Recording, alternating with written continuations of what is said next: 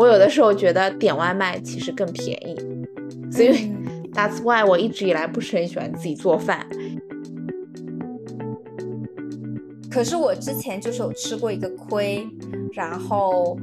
呃，我现在还在想这个亏，我要不要想办法用法律的途径来解决？但我觉得，呃，我们也不要就是做的那么抠门吧，就一年当中还是要有那么几次需要一点仪式感的嘛。你会去投资那种给你真的会生出钱的东西，去投资一些隐形的资产吗？那在生活方面呢？其实你在生活上面还有什么省钱的小方法想分享给大家？生活方式的话，我觉得，比如说像我自己是一个很喜欢喝咖啡的人，然后呢，曾曾几何时，我是属于，呃，每天中午都要去外面买一杯咖啡店里面买一杯咖啡的。然后呢，现在我是觉得，为什么呢？因为咖啡现在普及的特别厉害，公司里面都有那个咖啡机，而且用的那个豆也特别的好。所以我就觉得我没有必要再去花钱去咖啡店里面买一杯咖啡，我喝公司的咖啡就一样了。反正我的需求就是提神，并不是品鉴，嗯 所以我就现在不怎么去外面中午买咖啡了。虽然我对咖啡的需求很旺盛，嗯尤其你想现在星巴克咖啡，我觉得特别贵，就可以它美式可以卖到二七八块嗯吧。嗯嗯大部分现因为上海是一个咖啡遍地的一个城市嘛，然后有很多的咖啡店，比如说像 Manner，它一杯美式才卖十五块钱，你看这相差十块钱，你要是每个礼拜每天都去买一杯的话，你一个月下来可以省三百块钱。嗯。那你喝那咖啡就是就是 American coffee 或者这种没有加奶加其他东西的，对吗？因为我是一个只喝美式的人，所以我觉得不要那些，嗯我不需要那些花里胡哨的。难怪，因为我有时候可能最近那个什么某信他出的那个茶类的鸳鸯咖啡，我还蛮喜欢喝的，总想变变嗯口味嘛，所以相对来说会就是就会喜欢去买，因为对比我们自己公司买的那种胶囊咖啡啊好一点，其实也不便宜啊。嗯，当然，那个肯定是要稍微便宜点的。但是如果你要加上奶啊，加上别的东西，其实我就觉得跟外面好像就没有便宜多少钱，还要给公司洗咖啡机，所以就就懒，就不想在公司里冲咖啡了。我觉得是因为我们两个就是工作的环境不太一样造成的，因为你怕洗东西，因为我不需要洗。对，因为你不需要洗，你有别人洗。因为我们公司那个，只要他打奶泡之后，我就觉得他清洗会特别麻烦。嗯然后，呃，我我一般就是还要买那个奶嘛，我就是我比较喜比较少喝美式，就经常我都喜欢喝拿铁，我就配配奶，所以我算下来，如果我买那个好的奶，加上我的这个咖啡以及这个的话，基本上跟什么某信的那个成本应该差不多收多。费差不多吧。嗯嗯，哪怕可能 Manner 其实 Manner 也不贵，相对来说，嗯嗯嗯我就会觉得你可能换换口味啊，让有一些不同的味道，嗯嗯是这个原因。所以嗯，听起来你的意思就是自己做，买各种各样，比如说像是你是因为喜欢喝拿铁也好，卡布奇诺也好，还要买各种配料的。呃，有的时候可能可以甚至算一下，是不是外面直接买会更加，就成本也差不多，然后再算上你的时间成本啊各方面，还不如外面去买，对吧？嗯，可能是这样的。然后不过呢，巴巴那边去买的话呢，我发现他们经常有一个小程序叫用心说，就是通过用心刷呢，就是买里嗯面的这个心理卡，心理卡这样折算下来，可能有一个折扣，大概在八五到九折之间吧。八八是星巴克，对对对对对对，它有一个小程序是叫用心说，专门是买礼卡型的。接着就是在上面买的话，这个礼卡有时候在一些大的节庆前，他会给你送券，所以你买下来这个卡就会相当有嗯点折扣。那用了这个心理卡绑在星巴克上面，再去买，是扣那个叫做星享卡的钱嘛？那它的那个星星的增速也会嗯比普通付钱要快。嗯哦，那这样的话，满九颗星星又能再换一杯咖啡，所以就有一点点小薅羊毛的这个小技巧啦。看，看来你是一个就是研究过如何薅羊毛的 一个人。对，因为当时候就是发现，哎，可以这样买，对，然后原本是想说买这个卡可能能方便送给别人嘛，嗯，是这么一个方式。不过你刚刚说到就是，呃，怎么怎么讲，就啊，就是算一下是直接买呢，还是自己来做比较便宜？突然让我想到买菜这个事情，我觉得我有的时候觉得点外卖其实更便宜。所以，That's why 我一直以来不是很喜欢自己做饭，因为我最近发现就是买菜成本很高，然后呢，我又没有那么多时间做饭，然后我又是一个属于一买就会买很多的人，基本上每次买菜都买到一百多块钱，然后呢，我又只有周末有时间做饭嘛，然后接下来的那一周我就不做饭了，这个菜就烂掉了在冰箱，所以我后来觉得特别浪费钱，然后后来就觉得说还不如直接点外卖。因为有的时候我自己做菜也会浪费很多时间嘛。可是我觉得你点外卖的那个食品的质量和新新鲜度会不一样啊。就是有时候点外卖的话，不如自己做的放心吧。可能你哪怕他用的油啊这些都没办法控制。就如果你只是比价格，那肯定，那肯定。我觉得上海的这个城市。其实他在这点外卖比我们回老家点外卖的价格还要便宜，你就会发现哇，这个这个城市真的市场竞争非常的大。嗯嗯。然后，嗯，可是，嗯，一分钱一分货啦。我觉得商家也是要适合给，嗯，就是应该也要给商家留有一定的利润空间。如果他一一一直都不挣钱的话，他也没办法提供这样的餐食。所以，如果他真的长期很便宜，我反而担心他，就是可能会不会保持一定的质量。对，嗯嗯嗯，对，你说的对。其实，如果你要健康生活的话，你就要从源头开始把关。嗯，点外卖绝对不是一个最优解，只是我刚刚的说法就是单纯的从经济角度上来说啊。我有的时候会发现，就是一个这个比较有趣的一个 point，嗯嗯，就是哎，就是点外卖会更便宜，嗯，但是你要说它健康吗？那我觉得是真的，我不一定能回答你这个问题，所以你得要考虑一下 是不是可以调整调整，所以你要 balance 一下你自己的需求，嗯，对。至于如果在生活上的话，我倒是在闲鱼上买过便宜的电影票。嗯，我我不太知道他们是一个什么样的途径去买的。嗯，它可以用吗？可以呀，可以呀。我记得那时候是买那个《阿凡达》出来了有一段时间了，但是那时候这个 IMAX 的话还是有点贵的。嗯嗯，可能价格我记得大概到一百七八一张票。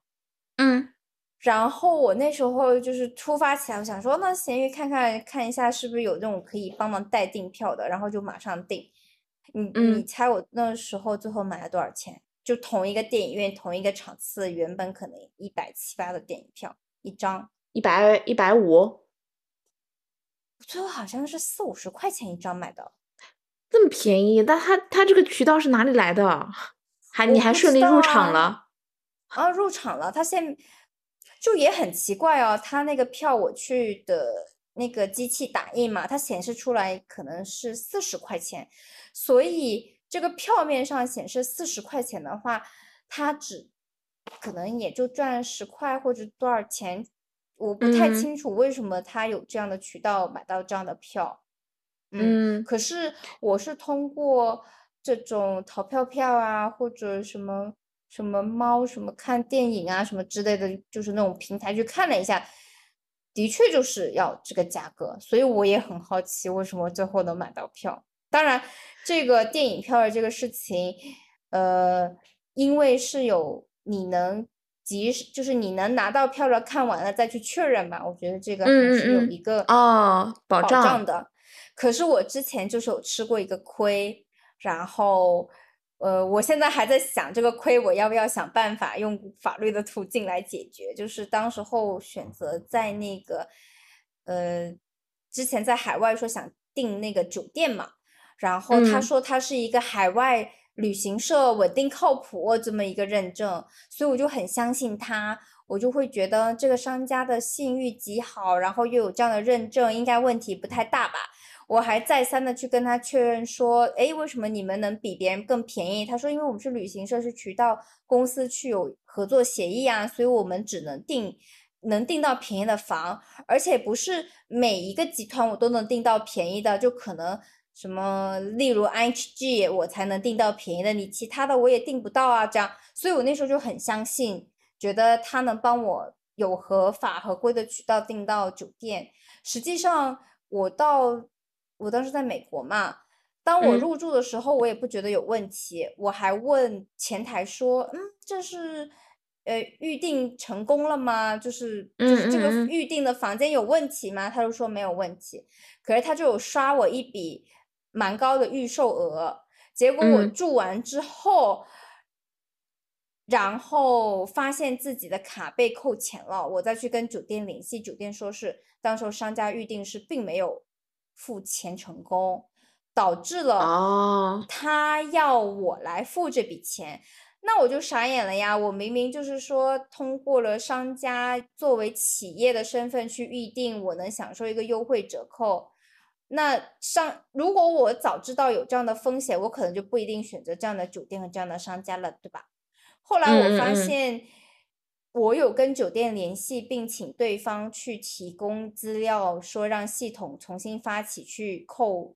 所谓的企业卡的钱。实际上，我发现他提供的好像是一个个人的信用卡的信息，所以我到现在我都不知道他是不是在盗刷别人信用卡。哎，哇，这个你还是蛮可怕的这个经历。对，后来我更可怕、更担心。为什么想专门提醒大家？是我后来到。某书上面去看嘛，发现好多人吐槽海鲜市场的酒店预订，说可能的确是存在大量的可能盗刷信用卡、盗刷积分的存在。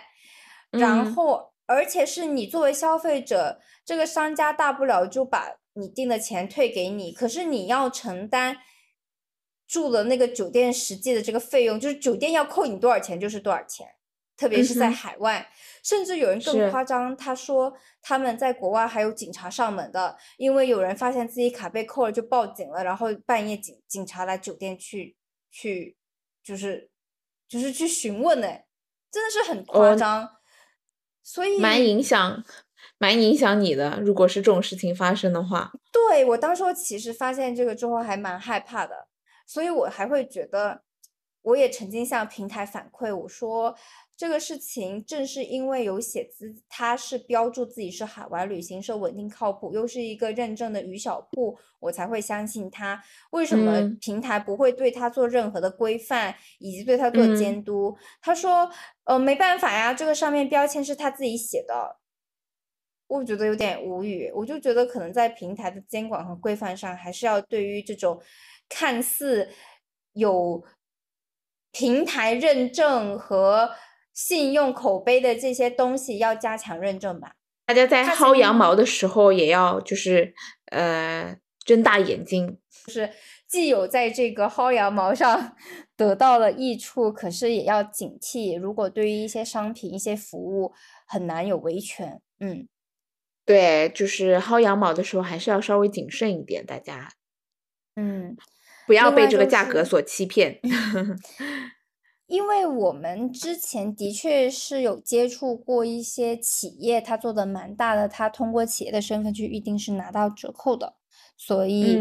在国内我是知道有这个情况，可是真没有想到有这些不法商家会把这个作为一个漏洞去欺骗别人，是是是，而且到现在这个商家还活得好好的，所以这个是一个很好的警示的一个故事，告诉大家不要 被金。便宜而蒙蔽了双眼，给自己添加不必要的麻烦。对，因为前面有说了，无论是分装，无论是小样，无论是哪个渠道，还是建议大家选择旗舰店、官方店和一些正规的渠道来保障自己的权益。然后如果像生活上的一些小东西，呃，我觉得像这种拖地巾呀，像一些抹布啊，干嘛的，我就建议可能在拼多多上就已经能满足大家的需求了吧。特别像一些品牌会在拼多多的官方旗舰店会更便宜，哪怕是同样的东西。嗯，我觉得一些生活的损耗品其实是可以在拼多多上看一下的，因为它的确是要便宜一点。嗯但是拼多多它还是有很多一些假，就是嗯，怎么讲，明目张胆的假货存在。比如说它呃仿冒某一些正规的品牌，但它其实呢，就是可能在品牌名字上多一撇啊、少一横啊之类的，所以大家还是要擦亮眼睛看一看。嗯，即便是损耗品，我们有的时候也是要稍微看一下，不要被呃，因为餐巾纸也好啊，什么好，它这个手感还是会有差别的嘛。可是我现在又刚刚好想想到的是，对于现在啊一些嗯直播类的买大量的家庭用品，我觉得大家买多了会降低生活的质量的，特别 像在上海寸土寸金的地方，我发现前几天看那个波波间什么的，他卖纸巾啊，好像卖个几十包，我就心想。你上哪才能放那么多纸巾啊？我之前就是一箱一箱买的呀，就 放在床底下。哦，我现在有时候回到家会觉得我东西太多了，我虽然每段时间都会丢一下，我觉得我又要丢了，就就感觉你的确我会接受你以前跟我说的会要收纳，但是我会觉得空间有限的情况下还是要丢东西，而且对于这种大量的东西，我们家现在洗衣液都有十 瓶。那我觉得你是真的买太多了，我不太，我现在不太会就是，呃，五，就比如说像洗衣液这种五五五袋五袋五瓶五瓶一买，不太可能。我觉得三盒是我的极限。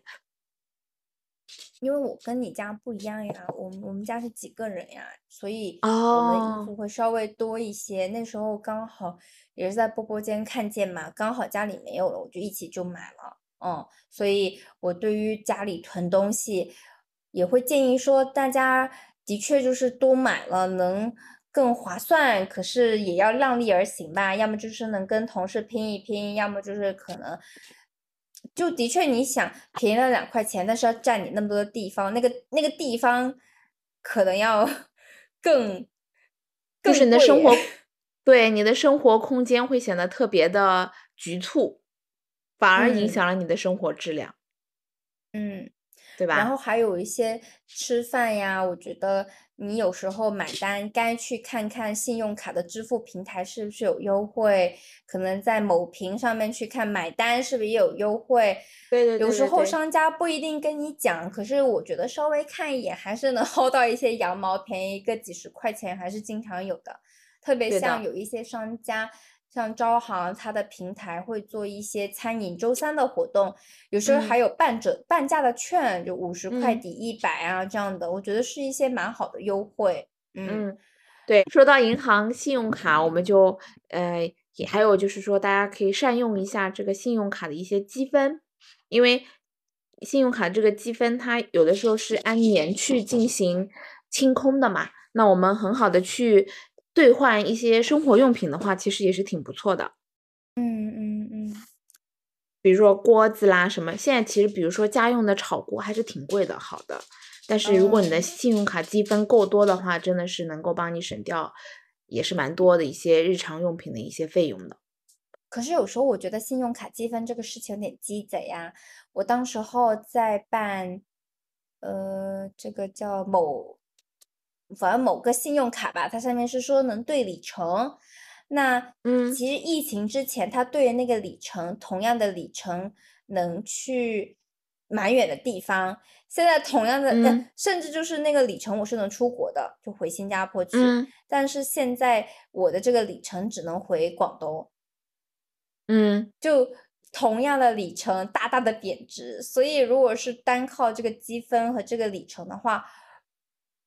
我自己看来就是你看到合适的就尽早对吧，不然你攒了攒了，可能对到时候就过了这个村就没这个店了。里程卡呢，建议各位还是呃 stick to the 呃呃航线航空公司，航空公司比较靠谱一点，就是该怎么样就是怎么样。哪有我的这个里程啊？就是直接每一次信用卡的消费就直接到了那个我知道呀，你是那种。信用卡跟比如说东航绑定的那些信用卡吗，这个其实我我自己我也有，我觉得挺不靠谱的。所以我说，你要真的是兑换呃机票这一类，你还倒不如就是对某一个航空公司有点忠诚度。你飞什么航空就飞什么飞去哪里都是坐他们家的这个航航空公司，嗯，来累积你的里程，航空公司里程卡，信用卡那个不要去管。因为信用卡的那个里程兑换，我自己觉得也是挺鸡肋的，没有什么太大的用处。我记得大概十四块钱兑一一分，还是兑一个里程，还干嘛？它就会每次到期，它就会折算到那个呃航空公司的里程上面。我的会员上就会显示啊，你增加了多少里程。只是我说，当时那个疫情之后，航空公司因为。费用的增加啊，疫情的影响啊，他就把一样的里程去能兑换的票，他就会做了一个缩水嘛。对，我懂你意思，我懂你意思，就是信用卡它是一部分的使用方法，然后航空公司的里程卡它也是，它是另再另外一种的。就是使用方式，尤其是如各位商务人士，如果你们有很多的出差需求，尤其是你有一些机会去国外出差的话，一定一定记得要把你的航空公司的里程卡积起来，它真的是能够帮你兑换很多机票的。嗯，好呀，因为我还有一些，就是例如大家能还能薅羊毛的话，比如，呃，像现在我坐地铁还是比较多嘛。那地铁上的话，有一个叫做，我得看一下，我有点忘记了，就是有什么上海交通卡的这么一个 app，你就是往上面充钱，它上面经常有一些蛮多银行的充值活动吧，虽然金额不大，就几块钱几块钱，偶尔可能多有十块钱，就是通过不同的充值方式，能给你有一些薅羊毛的方法，对，或者说，嗯。像那个招行，基本上每个月都会有一次，有点小，就大概三十块送三块钱这么一个小金额。我是不是就很爱薅羊毛？对你，你很会薅这种羊毛，我知道。哎，可是我就是看见了呀，就真的不是说，呃，但我觉得积少成多啦，是挺不错的啦。就是我也没有很故意去到处去搜索说这个有没有，就是可能看见了就会觉得那我。不要白不要嘛，对吗？就是这个。那当然，看看见了你肯定要要嘛，对吧？对对对，还有对，所以现在你告知了大家，大家可以去主动的 搜索一下。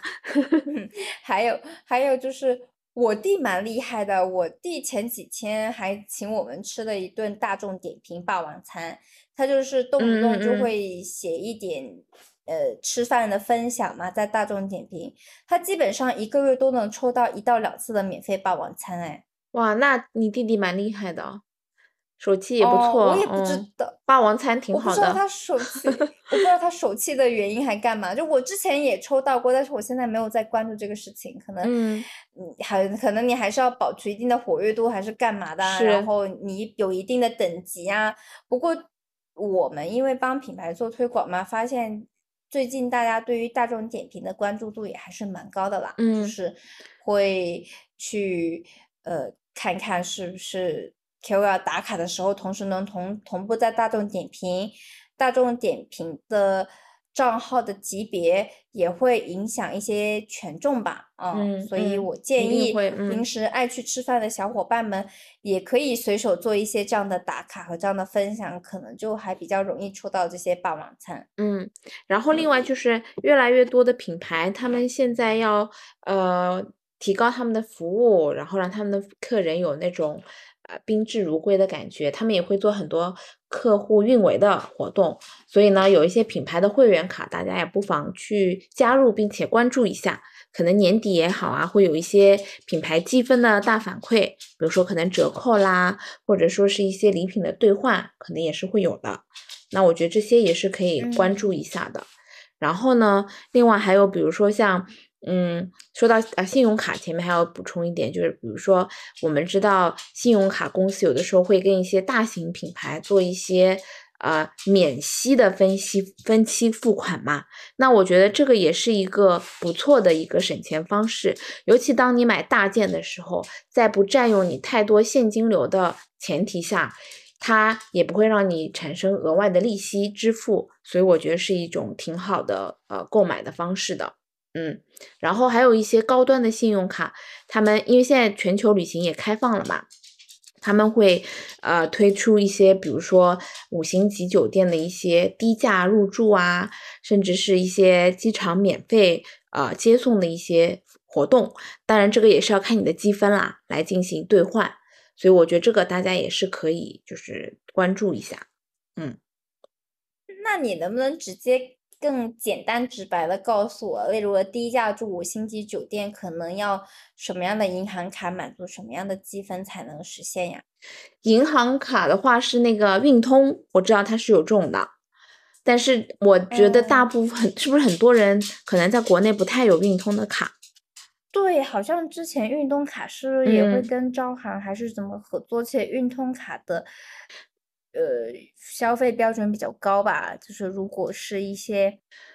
对运通卡，而且它好像是国际旅行特别友好的一张卡，所以大家有机会的话可以去，呃，我们这里没有任何的广告啊，可以看一下各个呃银行平台他们的一些就是办理信用卡的一些说明。我相信大家可以是有的，我包括招商银行，它是其实有蛮多一些不错的 plan 的，可以去了解一下。嗯，因为之前我还看到有些人专门会把一些信用卡做横向的对比，然后帮助大家去选择最适合的信用卡。不过我倒是没有太多这方面的研究了。如果大家感兴趣的话，也去可以看看别人的攻略，去对比一下不同信用卡它的优势，这样。对对对，然后另外就是，其实说，嗯，怎么讲啊？就是啊，省钱大法嘛。其实还有很重要的一点就是，嗯，大家可以相应的拒绝一些无效的社交，因为说实话，现在我觉得物价涨得挺快的，有一些社交你可能要去付一些吃饭的钱啦、喝酒的钱啦。说实话，你累累积起来，每个月是一笔挺大的支出的。如果你只是为了吃喝玩乐而去参加这些社交，建议你可以稍微考虑一下，是不是真的有意义？对，哎，你是一个很爱社交的人，哎，这个话在你嘴巴里说出来适合吗？拒绝无效的社交？我觉得我现在也还好哎，我觉得我二十几岁的时候是，我现在没有太多一些有的没的，就是为了吃喝玩乐的社交，真的没有。那你怎么定义现在你说的无效社交呢？像以前的话，我觉得很多无效社交就是，嗯，可能一群人出来纯粹就是为了 have fun，就是那种就是可能对我现在来说就是无效社交吧。就是去蹦迪吗？还是干嘛？还就是单纯的吃饭。对，或者喝酒什么那种，嗯，你知道吗？就我会觉得挺没有意义的，或者会或者说你会有不同的一些圈子。对吧？然后呢，他们会经常组局吃饭啊之类的。但是这些圈子呢，嗯，因为有些人社交他可能是怕孤单，你知道吗？他可能就是会进行社交。但是你说你去参加了这个社交，他能给你带来多大的精神上的满足？我有的时候也觉得不一定。所以这种时候你就是自己可以衡量一下，它是不是属于无效社交。我觉得可能有一个平衡吧。就是因为我最近倒是会蛮喜欢跟大家走动嘛，会觉得，如果是跟大家聊，反而会有一些思维的开拓，就是会有一些，嗯嗯，就是没有，就是局限的这个能打开一下，是这样。那可那那是就是，但是你这个听起来，我觉得是有效社交呀，嗯，就是你是三号带着一定目的性的去进行。社交圈的开拓，可以这么理解吗？那这样可能就变成社交的局不用很大，就是不太需要说很多人，反而我我自己倒是喜欢三三两两的，这样的话更方便聊天，可能是也是我自己的问题吧。嗯，对，除非是你是那种社牛，然后你每一次社交你都能嗯弹出一些特别有意思的东西出来，我觉得那没有问题。因为我觉得这个世界 in the end 还是就可能是需要一些 connection 来帮你实现一些东西的嘛，所以也是可以的。所以大家还是要按照自己的实际情况来看是有效还是无效。我看到你这边还有提过说，巧妙避开购买价格随季节波动大的产品，你指的是什么呀？我指的是比如说鲜花类的。因为我觉得鲜花这个东西，尤其到了什么情人节了、七夕了、五二零了，它这个价格就是飙涨的。因为我之前前两前一段时间不是情人节吗？我还刷小红书的时候还刷到，哦，我朋友圈有一个花商，他是专门给人家做活动的花商，然后呢，他就真的写了一篇非常长的一个 complain 的一个朋友圈，他意思就是，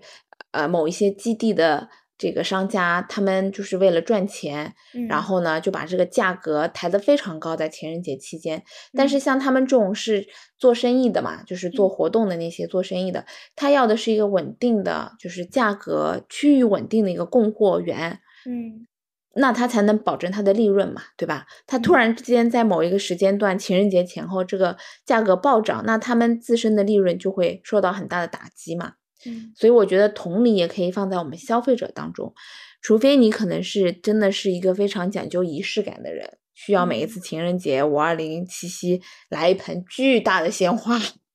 不然的话呢，我真的觉得就是比如说爱人之间啊，像这种时候就就不需要去呃凑这个热闹。嗯，平常我们可以，比如说像我家，我每个礼拜都会换鲜花嘛。嗯，那。我记得我那个时候情人节的时候问了一下，哇，楼下的玫瑰好贵哦，然后我就没有买，然后那个礼拜我就没有鲜花。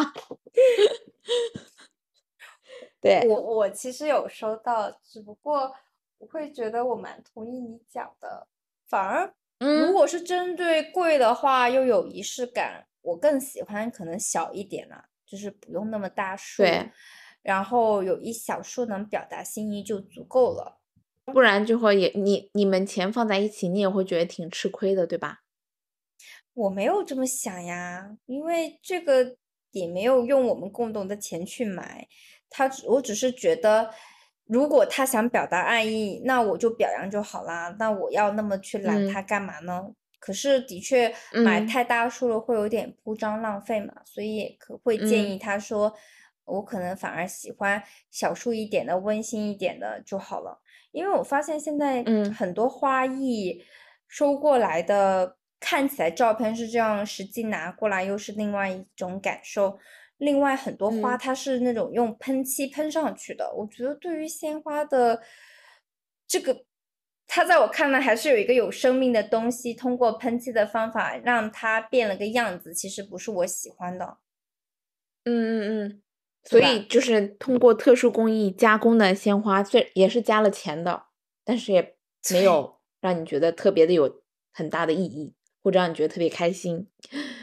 对，我是觉得在公司放鲜花，让我可能看起来更眼前一亮呀，更开心呀等等。可是我也就是觉得是鲜花儿或者有特点的，还蛮特别的花，而不是有这种加工性质的吧。嗯，最最近两次是蛮明显关注到这个花的喷漆染色的这个问题 很严重。嗯，然后呢，说到情人节，我又突然间同理可得一件事情，就是今年 情人节的时候，我们几个朋友就是单身嘛，就特别想一起出去吃个饭。嗯，然后呢，突然之间发现，哎，一订不到。二价格全部就是同样的餐厅，价格是平常的两倍三倍，然后我们突然之间觉得好像没有这个必要，那我们就去某个人家里面点外卖吃吧，也可以一起过个节。就是后来我们就没有去凑这个情人节当天的热闹，去某一家餐厅吃呃更贵的一些菜，就变得可能变得更加实惠一点，比较实际一点，因为我们的 purpose 是一起过节。是那时候那些西餐厅都是只做情人节套餐，对吗？对对对对对，情人节啊、圣诞其实同理，嗯，跨年都是同理啊。当然，我觉得呃，我们也不要就是做的那么抠门嘛，就一年当中还是要有那么几次需要一点仪式感的嘛。只是像我们这种单身人士，没有必要在情人节的时候去伸头被人宰宰一刀嘛，对吧？但是比如说像某一些呃朋友聚在一起的节日，比如说跨年啊、圣诞节啊，我觉得这种时候还是可以适当的去被伸头斩一刀啦。嗯。可是如果是国内的话，我真想情人节两个吃饭，我就不一定会选择西餐厅嘛。我感觉中餐啊、韩餐啊、日餐啊都都挺好的，这样可能就没有溢价了吧？呃，我不知道有没有，我没我没有在那种节庆的时候看过中餐跟韩餐这种啊，我不知道啊。但是就是就我看的那些西餐厅来说，溢价是挺大，就挺不划算的。如果你不是为了跟你的情人去过这个节，或者跟你的朋友去过这个朋友相聚的节，去伸头攒一刀就没有必要了，嗯，对吧？嗯，然后你为什么会聊？嗯，你为什么会聊到这个眼镜暴利的这个事情呀？因为我觉得眼镜就是暴利呀，就你想，你去品牌买一副眼镜框架是好几千，对吧？然后在那些品牌眼镜店里面配好一副眼镜。就是要好几千，对吧？但是你知道上海有一个叫不夜城眼镜店吗？它里面的眼镜框架这个还开着吗？开着呀，就一百五十块钱到三百块或者五百块这个区间吧。嗯，然后你再付一下加工费，配一下这个眼镜，呃，这个镜片，就这个一副眼镜做下来好像都不用一一千块吧？也不一定在那个不夜城嘛。其实我在那个。好像在那个步行街附近的也有一家店也还不错，然后也有一些嗯相对质量好的眼镜框。我觉得我不知道你说的那个大几千的眼镜框是不是专门指那种冠着大品牌名字的这些眼镜框？嗯，是，嗯，是是是。那就是我觉得是一个挺大的暴利的。人家就是买这个牌子呀，所以呃看人吧。嗯，包括有一些。什么深眼镜店，就它里面也不一定是大品牌，但那个也很贵，是吗？然后就是它可能它也挺贵的，就是眼镜店，就是路边你看到的那些眼镜店，它其实也蛮贵的。我因为戴隐形眼镜蛮多，所以我觉得没有在太关注那个框架眼镜的价格。OK，反正就是这些，就是我们可以看的一些小的点。嗯，那手机壳呢？手机壳就是现在大家把手机壳当成一个呃外衣呀，就时尚单品啊。很我看到很多小姑娘都是一直不停的在换手机壳，然后便宜的有挺多的，淘宝可以买。然后现在不是出了很多像 Casetify 这种比较高端一点的眼镜壳嘛，它可以做定制啊，特别防摔啊，好几百块钱一个手机壳。虽然我自己也用，但是我并没有买很多 个。但是我觉得我用它是因为我觉得它特别防摔，防摔可以保护我的 iPhone 不被摔烂。那你 Apple Care 不也是可以什么摔坏了能包赔吗？那 Apple Care 它不是只保两年嘛？还是一年？我的 Apple Care 好像已经过期了，所以我就嗯，而且我经常会手滑嘛，所以我觉得。嗯，好的手机壳的确能保护手机，但是你没有必要把它像时尚一样，就一直不停的在更换，按照你的 mood 心情一直不停的在更换，它其实积少成多也是挺多钱的。嗯，我之前会听说你一直会去那个听书啊、看书啊，在做一些理财呀，就你能跟大家分享一些你对理财的规划吗？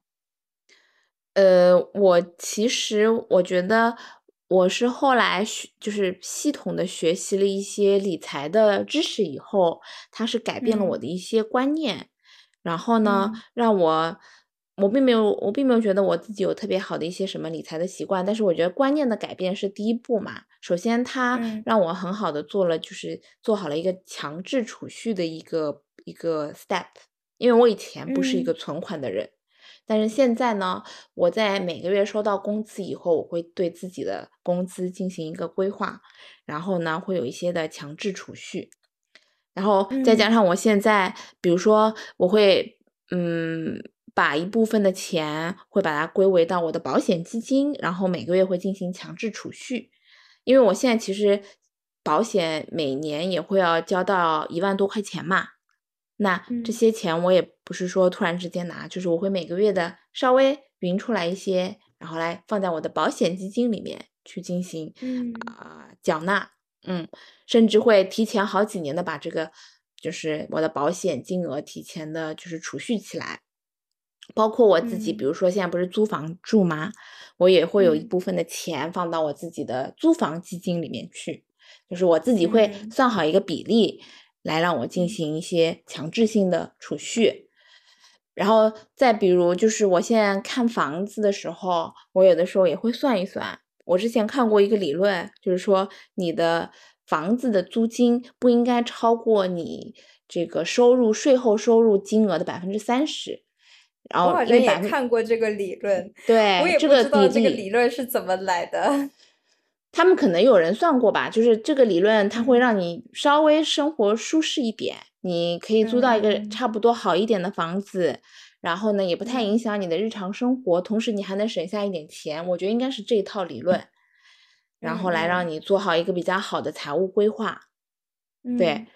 然后同时呢，还有一些理论呢，包括比如说像，呃，我们应该要算好自己万一，因为。我相信大部分大部分人都是可能是这个打工啊，为公为公司工作的嘛。那现在经济不好的情况下，你也不知道哪一天可能现在大厂也是经常会呃开除员工啊之类的。你要算好一笔这个财务的保障基金，比如说你要算好未来六个月到十二个月的一个一笔钱。在你完全没有工作的情况下，就拿这笔钱来 support 你去寻找下一份工作，完美的续上。嗯，因为我觉得就是现在这个年代，就是你真的哪一天被 lay off 了以后，嗯，可能就不一定是一两个月可以找到工作的，所以你这个东西一定要提前的规划起来，保障你自己的正常生活不被影响。那你现在这些理财呀、投资啊，有最高的回报能到多少呢？有算过吗？也没有很很，也没有很高吧。我可能比较稳定在百分之六左右。百分之六？你百分之六是怎么实现？我觉得百分之六已经挺高的哎，有出乎我的意料。对啊，就是你你自己在你的股票 A P P 上能看到呀。哦，你说你股票是吗？就是你。对啊，就是你的那个，他他帮他能帮你算的嘛。你比如说，平均过去半年、过去一个月、过去一年、过去或者自开户行以来，你的这个投资收益率是多少？他能帮你算出来。哦，你是这么看的，所以我所以你会定期一直是放在股票里吗？因为我一直听我是没有投过股票，你是因为打新股了，还是什么原因能让它保持一个？相对又稳又比较好的收益呢？我没有，没我说的那个股票账户啊，就是这个 A P P 是股票账户，但是我做的不是一个单独的股票，我做的就是一些组合类的投资组合，它可能包括一些啊，呃，叫什么那个基金啊，然后呢一些部分的一些啊。股票就组合在一起来做一个比较好的 balance，因为我今天早上还在听一个东西嘛，关于就是投资类的，他就说，嗯，不建议小白个人去投资一个个股，因为投资个股相当于就是说你要承担的风险都是大起大落的，然后呢。嗯，作为很多小白，他其实是没有能力去看一家公司的财报也好啦，或者去预测他公司的未来的，因为你掌握不到那些消息嘛。除非你就是运气特别好，跟着买了以后跟着他一起大涨，或者说，但是大部分人他又没有这个呃耐心陪伴这家公司去进行成长，所以你可能到了某一段时间，你要么就是卖掉了。赚了一部分快钱走了，要不就你特别贪婪，就一直等，然后突然间这家公司可能做一些调整啊，它就进行了大爆，就是跌价或者是 whatever，或者受政策影响它跌了，然后你就开始割肉，然后离场，那就赔钱了嘛。所以就是小白而言，他其实特别考验心理的，所以他就不建议小白去做个股的投资，他会建议小白还是去做一些组合性的投资。他就打了个比方，嗯，就是。呃，他打那天打比方是打什么来着？哦，他打比方是打那个呃，比如说会议的一些开会的一些公司，就是比如说像腾嗯讯会议啊这种，它是一个股票的话，打比方，然后呢，它在疫情前可能这家公司就是没有什么增长的点嘛，它可能就比较平稳。但是呢，如果它是你的组合之一的话，它在疫情后，它这家公司一定是暴涨的。然后你如果说同时你疫情前你买了一家旅游类的这种公司，它在疫情前可能非常好暴涨，但是疫情后它就跌下去了。同时在这种情况下，你是打组合拳，你就 balance 掉了嘛，它就可以帮你嗯很好的去平衡你的你的这个投资的组合，它是这个逻辑。嗯嗯因为有很多黑天鹅事件不是我们小白可以去预测的，包括一些政策性的事件调整啊，什么都是我们不能预测的。所以你只你只能做的就是你怎么去更好的去，嗯，平衡你的投资组合。明白。嗯因为嗯，我觉得就是股票在我心中就是入市需谨慎嘛，然后在这个过程当中，对，比较大的风险投资高收益就是